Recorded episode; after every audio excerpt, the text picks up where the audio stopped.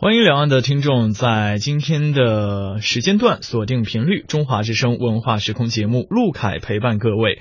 那在今天文化时空的节目当中，首先要和大家进入到的是书香两岸单元，也为大家请来了一位大来宾哈，来做客我们直播间话筒前，和大家分享非常好看的书作了。那首先要代表两岸的听众欢迎一下李静远，来和两岸的听众打声招呼。嗯，主持人好，听众朋友下午好。嗯，那首先为大家做介绍了，静源是中信出版集团的副总编，也是文艺分社的社长。那今天其实静远也是带着一本呃自己参与的书作哈，来到节目当中要和大家做介绍和分享。这本书作，我估计大家嗯，如果持续收听我们的节目的话，也会很有印象，因为在每周的书香榜当中有做推荐啊，也是在我们榜单当中持续好几周上榜啊，为大家做分享的书作了。它的名字叫做《火车上的女孩》。那这本书作，静远你是参与了哪部分的工作？嗯，我是从版权引进到这本书的翻译出版，到再到现在的这个推广宣传，整个的这一条龙的工作，我都亲身的参与过，嗯，所以比较熟悉。嗯，那为什么呃之前一直没有在我们的官方的渠道哈跟我们的沟通说来做节目？这本书终于让你觉得哇，我必须啊要去推荐一下它，是因为它太好了，让你自己也非常喜欢，是不是？嗯，因为这本书在国外的表现的成绩就非常的引人瞩目，所以现在也。它差不多到了这个一年的盘点的时间嘛，我觉得这么好的一本书，值得我现在向我们国内的朋友大力的推广。嗯，那当然，其实我们说遇上一本好书哈，就像是遇到一个知己一样，它需要有那么一个契机。那是什么一个契机让你发现了这本书？它在国外受到了如此多的好评，觉得它非常好，有必要呃将它引进过来，让更多的人读到它。嗯，这本书啊，其实它的挖掘过程说起来特别的有趣。嗯，因为他在国外的时候呢，就是这个作者当时他穷困潦倒，因为他是一个记者。嗯，我先说说这个作者的经历啊，也非常的励志。嗯，这个作者呢叫宝拉霍金斯，他是英国的一个很普通的一个白领，然后他每天呢会搭乘这个通勤火车上下班。嗯，可能我们都熟悉的是要坐城铁啊，坐地铁。但是在英国呢，他们都是坐这个通勤火车，可能就是从郊外一直开到这个市区的这样的一个交通工具。嗯，他每天在这个交通工这个这个火车上呢，就看别人都在昏昏欲睡的时候呢，他就突然构思了一个小说。嗯，他构思了一个大纲，然后他就开始动笔写作。但是他写着写着呢，他这个经济又陷入了困境，因为他这个工作可能朝不保夕的。嗯，他陷入了这个经经济上的窘迫。窘迫的境地，然后呢，他的经纪人说：“那这样吧，你把你的这个手稿，就是写了一半的手稿吧，我发给各大出版商，让他们看一看有没有出版的价值。”于是呢，就把这个手稿发了，发了出去。但是他发这个邮件的时候呢，只用了二十个字，总结了一下他这个故事的一个算是纲要，或者说是一个亮点吧。他这二十个字呢，就引起了这个英国国内的。编辑的轩然大波，然后大家都坐不住了，就纷纷的开始要抢这部书稿。这二十个字到底是什么呢？其实你听起来可能很简单，听起来可能很简单，但是你仔细一听，你会觉得毛骨悚然。你必须要读。嗯，这二十个字是这样的：你不认识他，但是他每天都从车窗里看着你。这二十个字可谓是很有魔力的一句话，于是呢，就大家看到这个就全全体都坐不住了，就纷纷的索要书稿。所以呢，我们这个中作为一个中国的这个出版者吧，当时也是。看到了这么一句话，于是呢就觉得这句话怎么给人带来一种心理上的一个强烈的惊悚的感觉，而且会引起大家无限的这个遐想。无限的遐想，就是到底发生了什么事情？而且呢，它是发生在这个车窗内和车窗外。显然，这个场景你一够嗯，在脑子里幻想一下这个场景，也会觉得很好奇。然后呢，心理上也有一种惊悚的感觉。嗯，于是呃，我也。如英国的出版商一样，也坐不住了，就开始，嗯，找这个代理索要书稿。于是就要来了这个书稿之后，我们仔细的也是找了英文比较好的人，仔细的从头到尾的评估了一遍。那就觉得这部书必须出版，必须引进。嗯，它它的这个从内容上还有价值上都是特别值得引进到我们国内，给国内的读者分享。嗯，那其实哈，要和大家做一下呃分享和介绍的，就是这本书，就如刚刚这个静源所说的，我不知道他现在在大陆地区的整个销量或者是呃大家的评价怎么样，至少我们可以相同的去呃横向的比较一下啊，在国外的确是引起了很大的反响。那它在呃英美同步上市发行十天当中呢，就迅速成为了各大排行榜的总冠军，出版。五个月内，哈，累计的销量是突破三百万，打破了 我们大家都知道的这个非常受欢迎的对作品《达芬奇密码》保持的记录，也成为了二零一五年可以说是震惊全球的限量级啊，呃现象级的畅销书了。嗯，所以最后这句话还特别要。提示一下，就是它拯救了稍显低迷的这个欧美出版业呀。对，整个全球的出版业，大家会觉得电子书来了，然后纸质书是不是也受到冲击了？另外就是大家的阅读习惯现在很，就是习惯于在这个。自媒体啊，或者是什么那种碎片化的阅读，是不是还有人读书呢？所以很多人都觉得出版业是越来越低迷了。但是这样一本书的出现，又让大家重新回归了这个书本的阅读。每个人都就是欧美，几乎是在地铁里人手一册，就出现了这样的盛况。嗯，我觉得这个其实是一个非常，嗯，怎么说啊？有一些画面感的描述，你看啊，如果每一个人都在地铁上或者是火车上，呃，因为这一些上班的路途当中的时间啊，翻看这一部小说，因为我们说这一部小说其实，嗯，当中的一些内容的关系嘛，哈，它会有一些呃相应的这个色彩，会不会大家看的时候，然后扭头看到另外一个人也在看这本书，内心当中会一惊啊，说哦，他也在看这本书，大家都是同好嘛。嗯，那当然，其实这本书啊被引进到大陆地区出版。了之后，不知道现在的这个整个情况怎么样？是不是也是有很多大陆的呃书迷反响很强烈？对大陆的这个对于这本书的热度也是不亚于在欧美的它的这个一个热销的程度。嗯，就从豆瓣上所读者对它的踊跃的评论，还有在豆瓣网，因为是我们国内的这个呃读者文艺青年对对文艺青年。聚集地，所以说，呃，他登上了这个豆瓣网的最受关注的图书榜，嗯嗯，也是在短短时间内。另外，它是去年的十一月刚刚上市，现在这个销量也突破了十万册。虽然说距离这个三百万嘛，还是有一定的 差距。但是我觉得，呃，随着我们不断的这个口碑的传播，还有大家的互相的互相之间的这个分享，这本书也一定会越来越红的。嗯，的确，就像静源所说的。不管是一个什么样的作品，我觉得口碑它是最重要的一个助推器哈。嗯，就像呃之前的这个电影《老炮》一样，对不对？刚上映的时候，好像这个呃票房也不是特别的好，但是也是因为这个口碑的一不不断的在后边助推啊，它的这个票房也是啊将近十亿人民币。我们也希望这样一部好的书作通过静源做客我们的节目啊，也是真诚的推荐给两岸的听众，大家可以到呃实体书店或者是网络书店。上去购买一本啊，回到家，当你静下心去看完这个故事的时候，我相信一定会在这本书当中有所获得。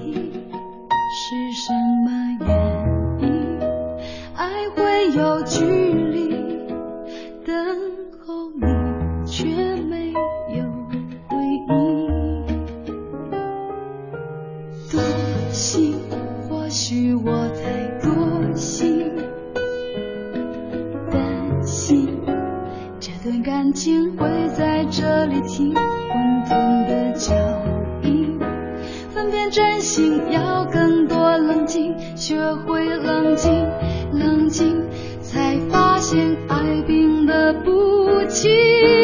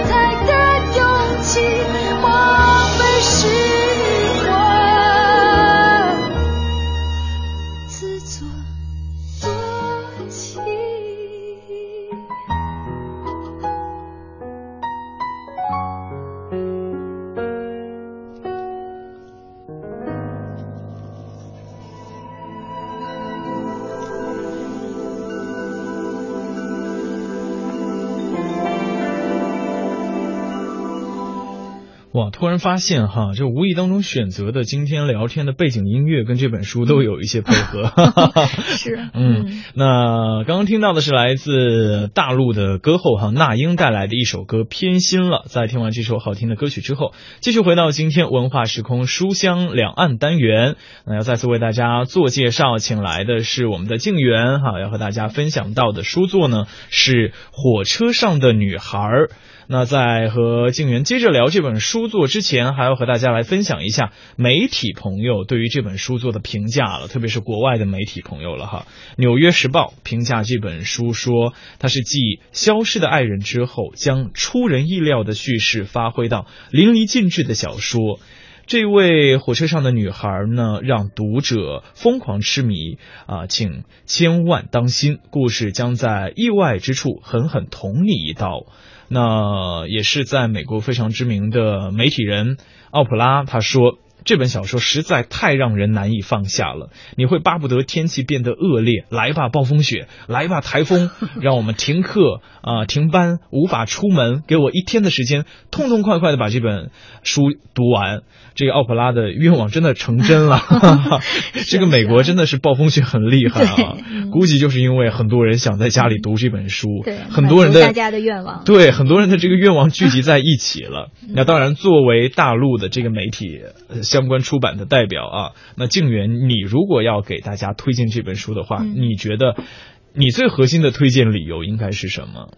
嗯，因为我的推荐理由和媒体对他的评价有不谋而合之处。嗯，其实用一句话可以总结出他，又又是他的纲要。嗯，就是，呃，他被誉为是《消失的爱人》和希区柯克的那部经典电影《后窗》的结合体。《消失的爱人》你应该听说过吧？嗯，就是在一五年非常非常火爆的一部电影。对，而且现在已经有大陆版了。对，黎明和王珞丹主演。哦哦，是这样啊。嗯，我我一直以为是不小心重名的一部电影。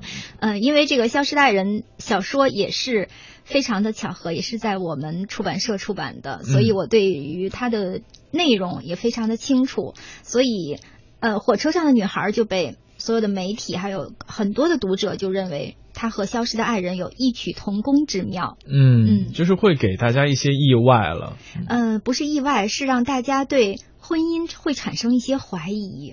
嗯，那当然，已把这个内容已经介绍到这个关键点了哈。对。那静源能不能稍微给大家这个透露一下这本书大体写的是一个什么样的故事梗概？嗯，火车上的女孩呢，她嗯，刚才我也介绍了作者的背景，所以她是在这个通勤火车上得到的创作的灵感。那他的这部小说呢，所有的。故事发生地就都是在一列从郊区开往伦敦的通勤火车上。嗯，他的女主角呢是一个呃刚刚离婚，同时呢又失业，自己混得非常的不如意，然后呃反正就是境况很差，日子过得非常的糟糕。嗯，然后他就他呢又怕自己的同居的一个室友。得知他失业的这个消息，嗯，所以他每天呢还假装从郊区又到伦敦去上班，所以上下班往返，他就每天假装要去通勤，嗯，所以他就在火车上呢，每天他都这个伦敦的这个火车呢都，呃，中途会路过一个路边，他会在有一个信号灯前面停留，嗯，然后这个路边呢有一有一家住户叫，呃，那个住户门牌号码是十五号，所以他每天会在同一个时刻都要往车窗外。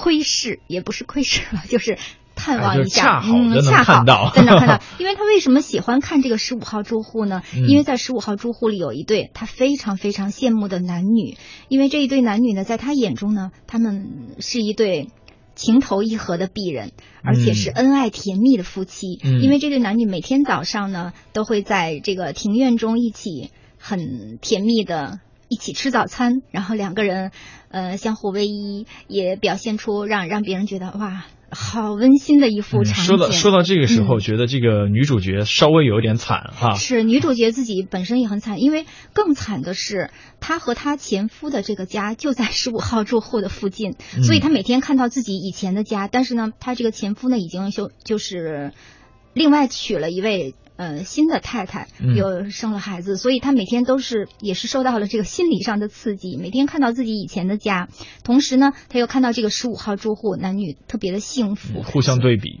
对对对对，所以她每天的心情是很复杂的，可以想象。然后呢，她就是每天看到，每天看到，然后就开始在。头脑中吧，为这对男女主人公，他还替他们起了名字，然后自己呢还为他们编织了很多很梦幻的情节，这些都是他很羡慕，但是他他的生活中是永远无法出现的。嗯，然后忽然忽然有一天，他突然发现了十五号住户出现了异常的一幕，于是呢，这个故事就此展开。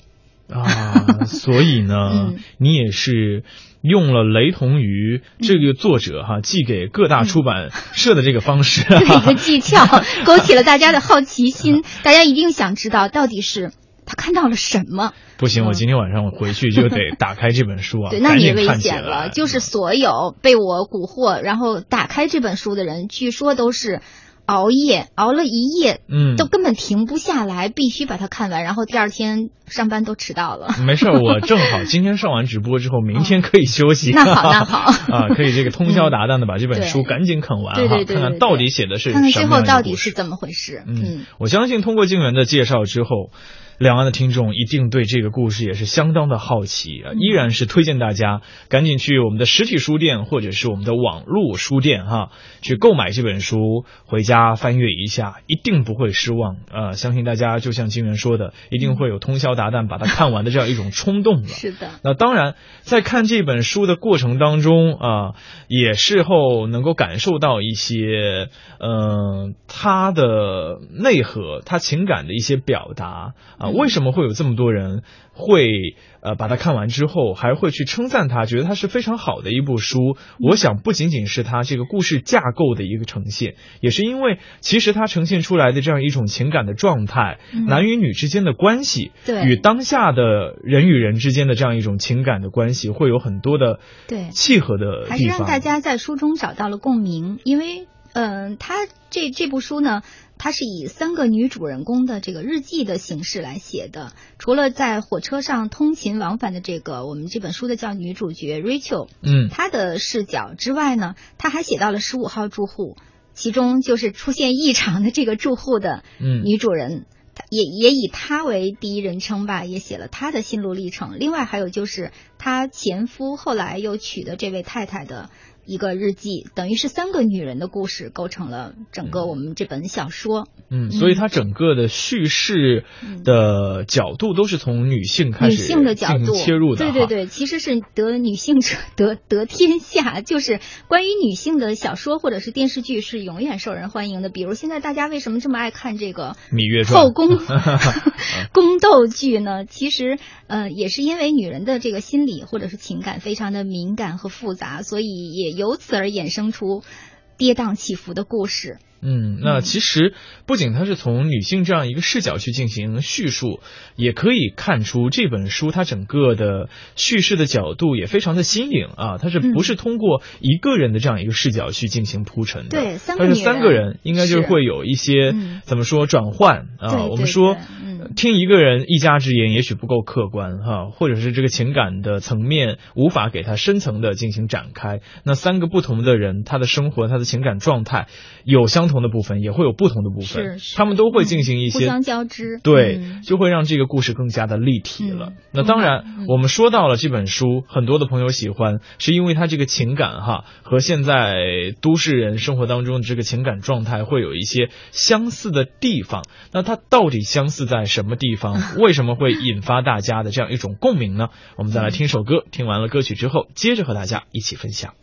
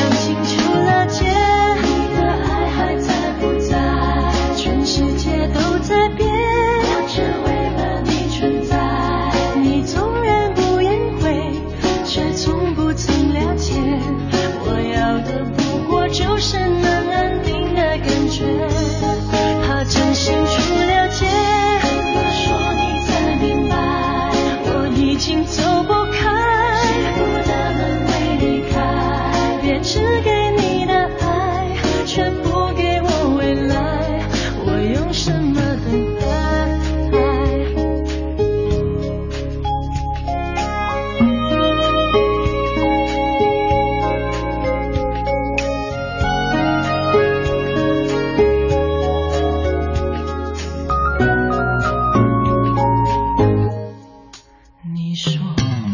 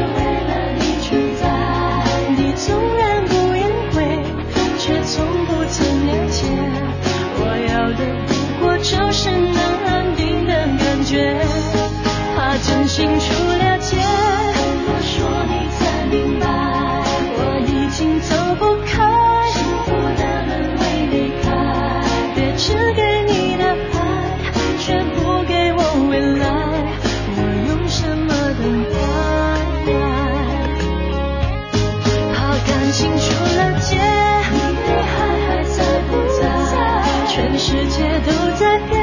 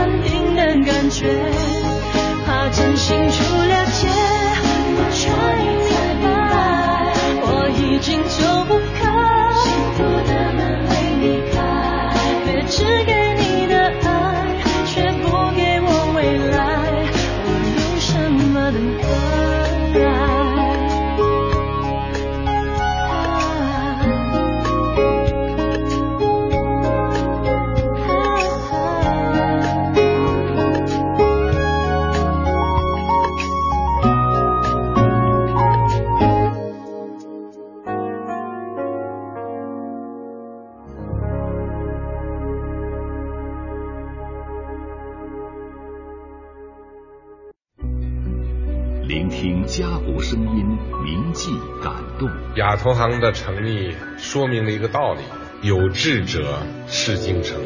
回首历史，重拾记忆。四十年前，在艰苦的环境中，中国科学家从中药中寻找抗疟新药的故事。让国的声音、家的声音、你我的声音共鸣。九道第九道，处理好压轴交接，手铐里拿到铜牌，三十七秒三历史让过往的岁月、今天的时光、未来的梦想交织。中央人民广播电台真情奉献猴年春节特别节目《中国声音中国年》，二十多位播音艺术家和主持人接力主持，三十多位名人明星倾力加盟，六小时持续直播，高潮迭起。二月七日十二点至十八点，《中国声音中国年》，陪你回家，伴你过年。相关资讯和实时互动，请关注微信央广新闻公众号。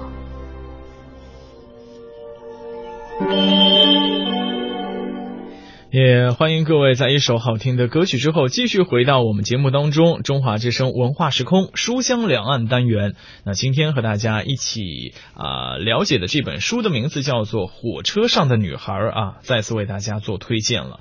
其实刚刚也和静源聊了很长的时间，也让大家了解了一下这本书啊，他写的一个大概的内容和纲要了。当然啊，我们不剧透啊，有更多精彩的内容需要大家去购买这本书，自己去翻阅一下，感受一下。嗯那当然，呃，其实它呈现出来的这样一个。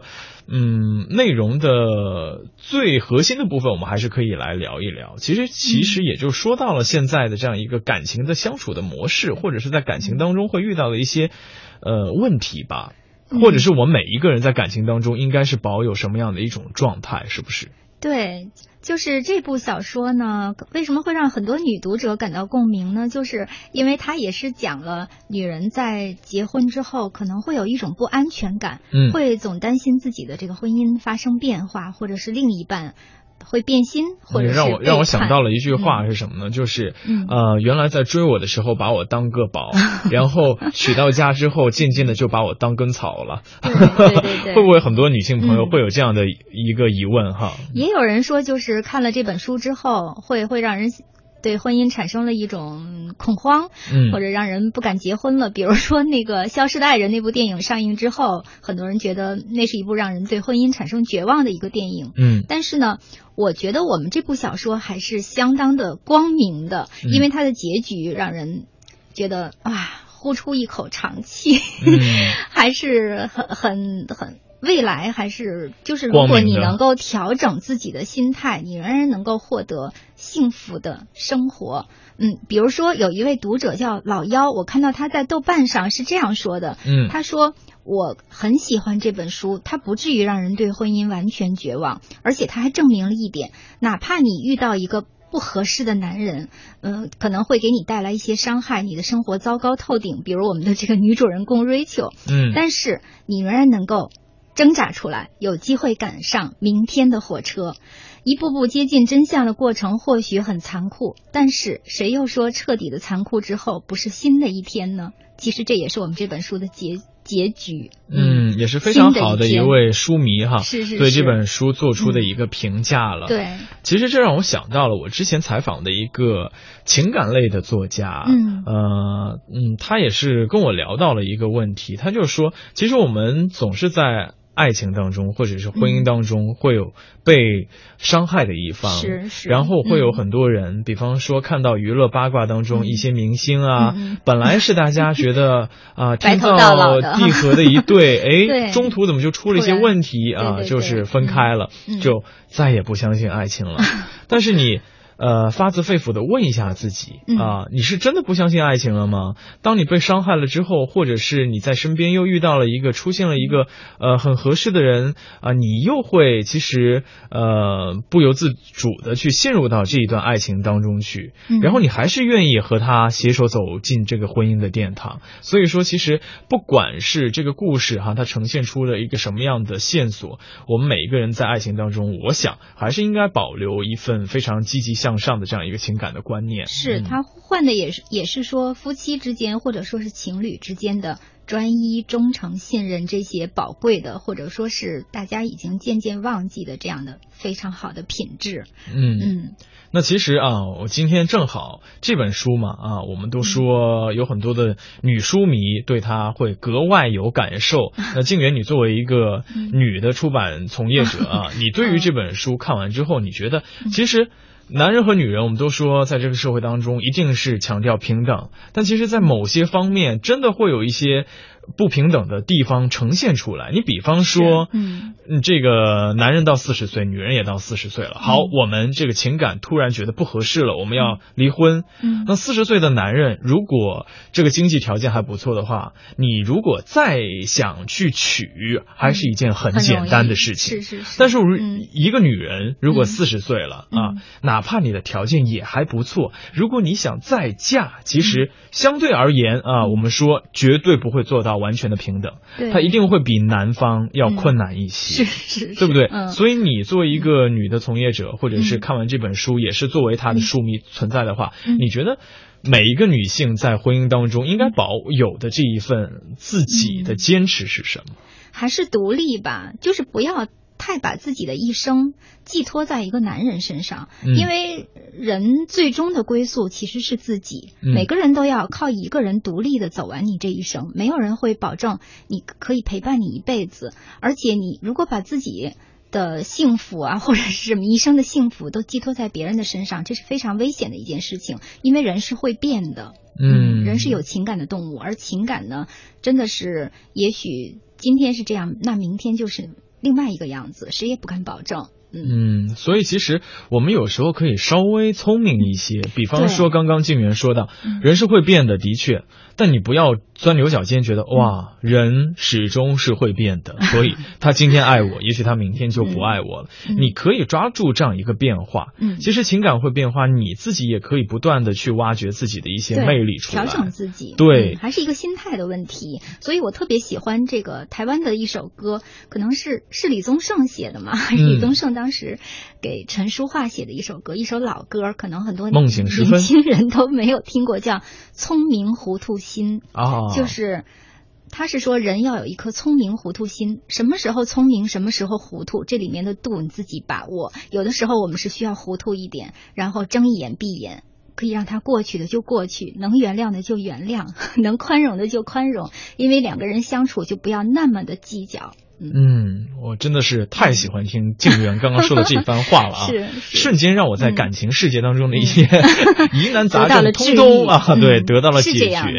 啊！我相信有很多此时此刻正在收听节目的朋友们啊，一定也是得到了一些正能量、正面的这个信息了。嗯，那当然，呃，我们也期待着静媛之后可以更多的做客我们的节目，和大家来分享这个书作。好的，那当然，今天我们以上的时间就是和大家分享了一下。介绍了一下《火车上的女孩》这本书作，也是在大陆正式的出版了。那这本书作呢，也是得到了很多朋友的喜欢。当然，我相信有更多的朋友啊，肯定是还没有时间或者是来得及看这本书。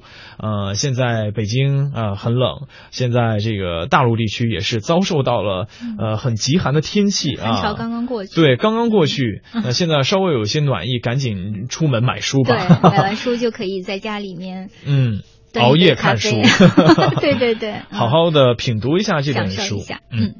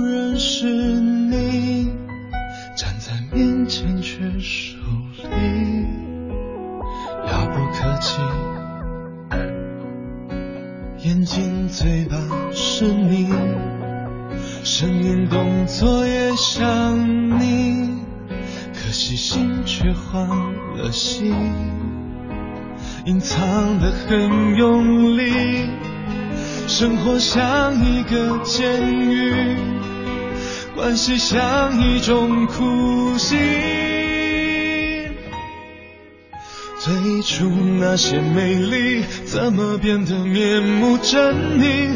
两个伤了爱情的罪犯，毁掉对方疼爱自己的模样。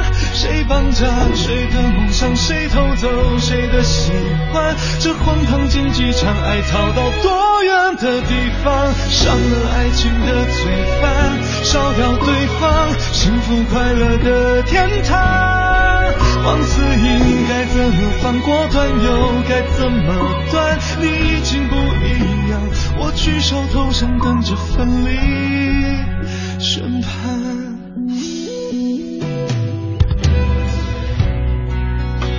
眼睛、嘴巴是你，声音、动作也像你，明明陌生的可以，却装得很熟悉。两块冰如何取暖？两团火如何交谈？只剩下怎么办？在我眼底疯狂乱窜，两个伤了爱情的罪犯，毁掉对方疼爱自己的模样。谁绑架谁的梦想？谁偷谁的喜欢？这荒唐竞技场，爱逃到多远的地方？伤了爱情的罪犯，烧掉对方幸福快乐的天堂。放肆应该怎么放？果断又该怎么断？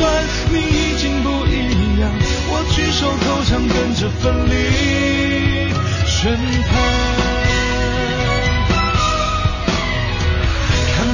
的伤原来最痛，它不流血却更加折磨。你想说，我想说，一开口天寒地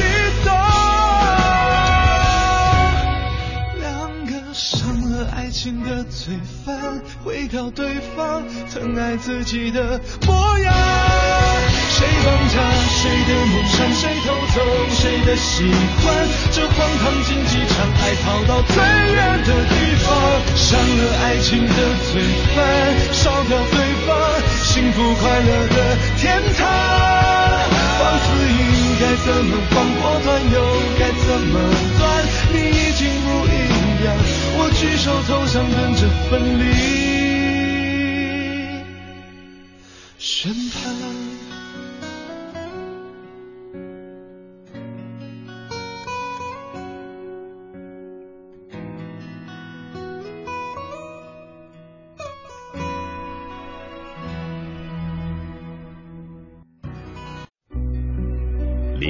家国声音，铭记感动。亚投行的成立说明了一个道理：有志者事竟成。回首历史，重拾记忆。四十年前，在艰苦的环境中，中国科学家从中药中寻找抗疟新药的故事。让国的声音、家的声音、你我的声音共鸣。九道第九道，处理好燕肉秋天，中国队拿到铜牌，三十七秒三七日，让过往的岁月、今天的时光、未来的梦想交织。中央人民广播电台真情奉献猴年春节特别节目《中国声音中国年》。二十多位播音艺术家和主持人接力主持，三十多位名人明星倾力加盟，六小时持续直播，高潮迭起。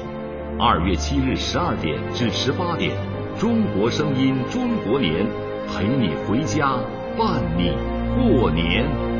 相关资讯和实时互动，请关注微信央广新闻公众号。